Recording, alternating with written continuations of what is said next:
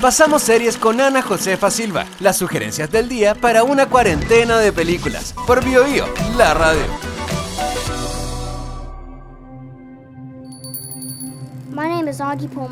Basada en un bestseller, la película Extraordinario es una conmovedora historia que sí, arranca lágrimas, pero es en esencia positiva y optimista. Oji, encarnado por el actor canadiense Jacob Tremblay, es un niño de 10 años, adorado por sus padres, roles a cargo de Julia Roberts Owen Wilson.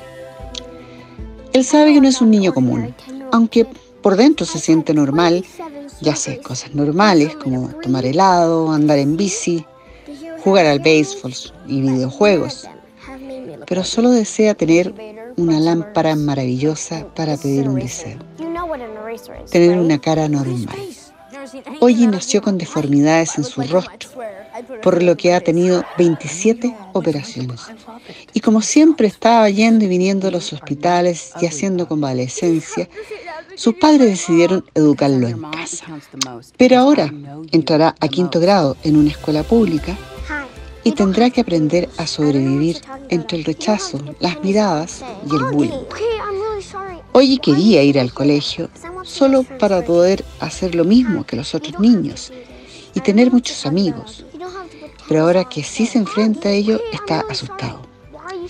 Para él los niños pueden decir cosas que a veces te hacen daño, pero no saben lo que dicen. En cambio, los chicos más grandes, ellos sí saben de lo que hablan.